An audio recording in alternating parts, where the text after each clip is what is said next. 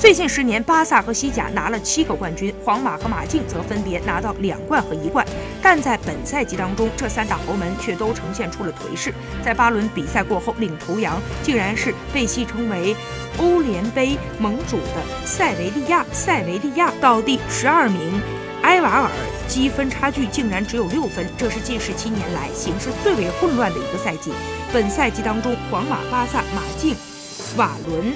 塞维利亚和 B 八这六大西甲传统强队之间已经进行了六场比赛，其中有五场是平局，只有塞维利亚三比零大胜皇马之战分出了胜负。